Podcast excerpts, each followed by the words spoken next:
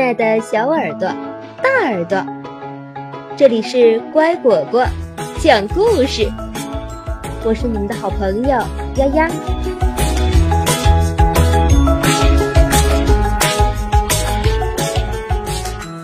我们的民族，汉族，龙舟竞渡端午节。湖南有座玉寺山。山上有座屈子祠，山下就是汨罗江。这座千年的古祠是为了纪念大诗人屈原而修建的。两千多年前，屈原出生于楚国秭归，今属湖北省的一个小村庄。他从小就很聪明，爱读书，也爱写诗。他也会跟小伙伴一起跳到溪水里抓鱼儿玩。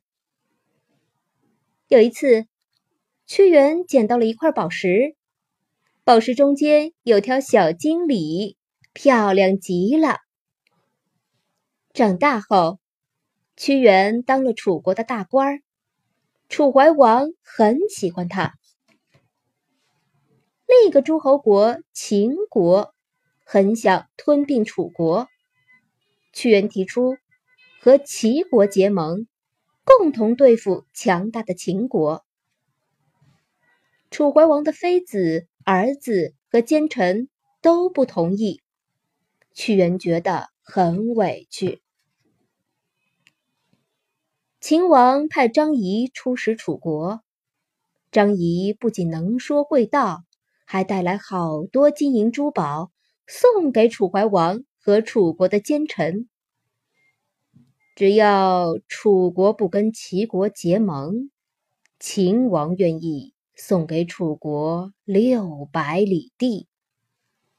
张仪说：“只有屈原是清醒的。”他对楚怀王说：“张仪是来拆散联盟的，他的话不可信。”如果我们不跟齐国结盟，战争就会在楚国爆发。但是，无论屈原如何苦苦相劝，楚怀王还是听信张仪和奸臣的话。不久，秦国果然来攻打楚国，楚国大败。秦王还设计把楚怀王抓走了。后来。楚怀王死在秦国，楚怀王的儿子接了王位，他就是顷襄王。屈原劝顷襄王替父报仇，顷襄王不但不听，还免去了屈原三闾大夫的职位，把他流放到遥远的原乡流域。在流放的岁月里。屈原写下了很多诗，表达强烈的忧国忧民之情。最有名的是《离骚》，还有《天问》《九章》《九歌》等。路漫漫其修远兮，吾将上下而求索。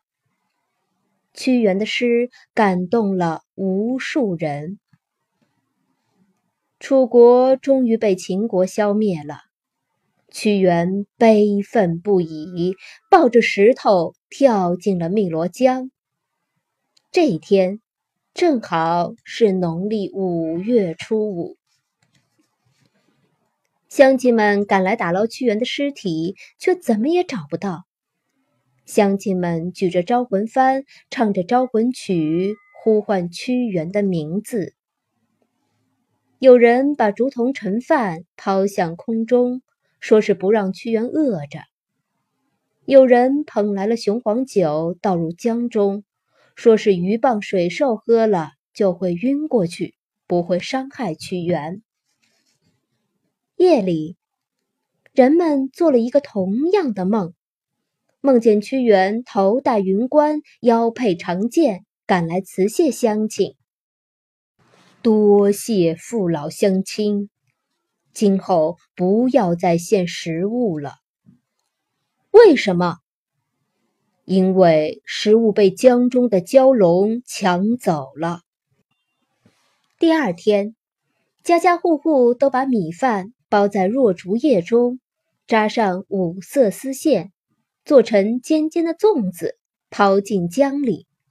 这样，蛟龙就不敢来抢吃的了。他以为箬竹叶和粽角是斩龙剑，五色丝线是龙子龙孙身上。漂亮的花纹呢？屈原的女儿女婿划着独木舟寻找父亲，他多么希望出现奇迹，慈爱的父亲能够生还啊！奇迹真的出现了，一条大鲸鲤流着眼泪驮着父亲跃出水面。女婿记得父亲小时候捡到的那块宝石。里面有条小鲸鲤，难道说小鲸鲤是条神鱼吗？它长大了吗？女婿和乡亲们一起捧土，把屈原安葬了。为了不让奸臣们再伤害屈原，人们为他筑起了十二座坟头。屈原的坟前长满他生前喜欢的香草。后来。人们把香草悬挂在门上，或做成香袋，挂在孩子们胸前，用来驱除邪气。女婿捧土的地方变成了一口池塘，池塘里开满荷花，荷叶大的像女婿的罗裙，人们叫它楚塘。远在秭归的妹妹屈姑。听说屈原投江的消息，心里很难过，朝朝暮暮坐在长江边的捣衣石上痛哭。我哥回哟，我哥回哟。至今，长江边上有一种金绿色的小鸟，总是飞在江面上，不停的叫唤，声音听起来很像“我歌回哟，我歌回哟”。人们说，小鸟是屈姑变的。后来，人们把每年的农历五月初五定为端午节，吃粽子，喝雄黄酒、木兰汤，在门上插艾叶、菖蒲，在身上挂香包，还有热闹非凡的龙舟竞渡等风俗，就这样一代一代的流传下来。说起龙舟竞渡，可有意思了。首先是祭龙头仪式。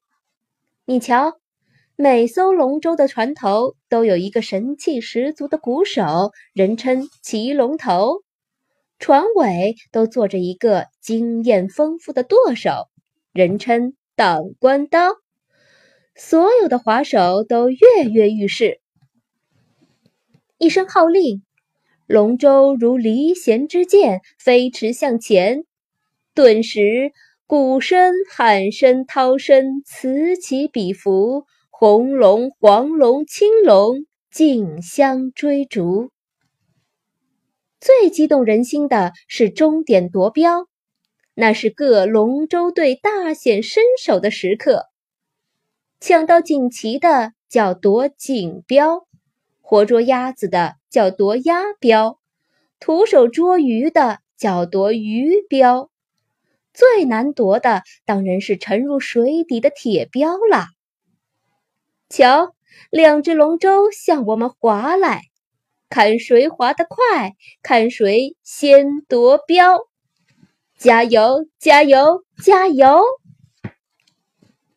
人们太爱赛龙舟了。在没有江河湖泊的地方，竟然划起了汉龙舟。汉龙舟上有五色鳞甲、层楼飞阁，还有彩纸扎成的屈原和划手们的画像。每年端午节，鸣金鼓，舞旗帆，声乐齐作，人们舞起汉龙舟，同样也有滋有味儿，有情有趣。许多国家的人们也爱上了龙舟比赛，因为大诗人屈原一年一度我们拥有了温情、热闹、浪漫的端午节。故事讲完了，你喜欢吗？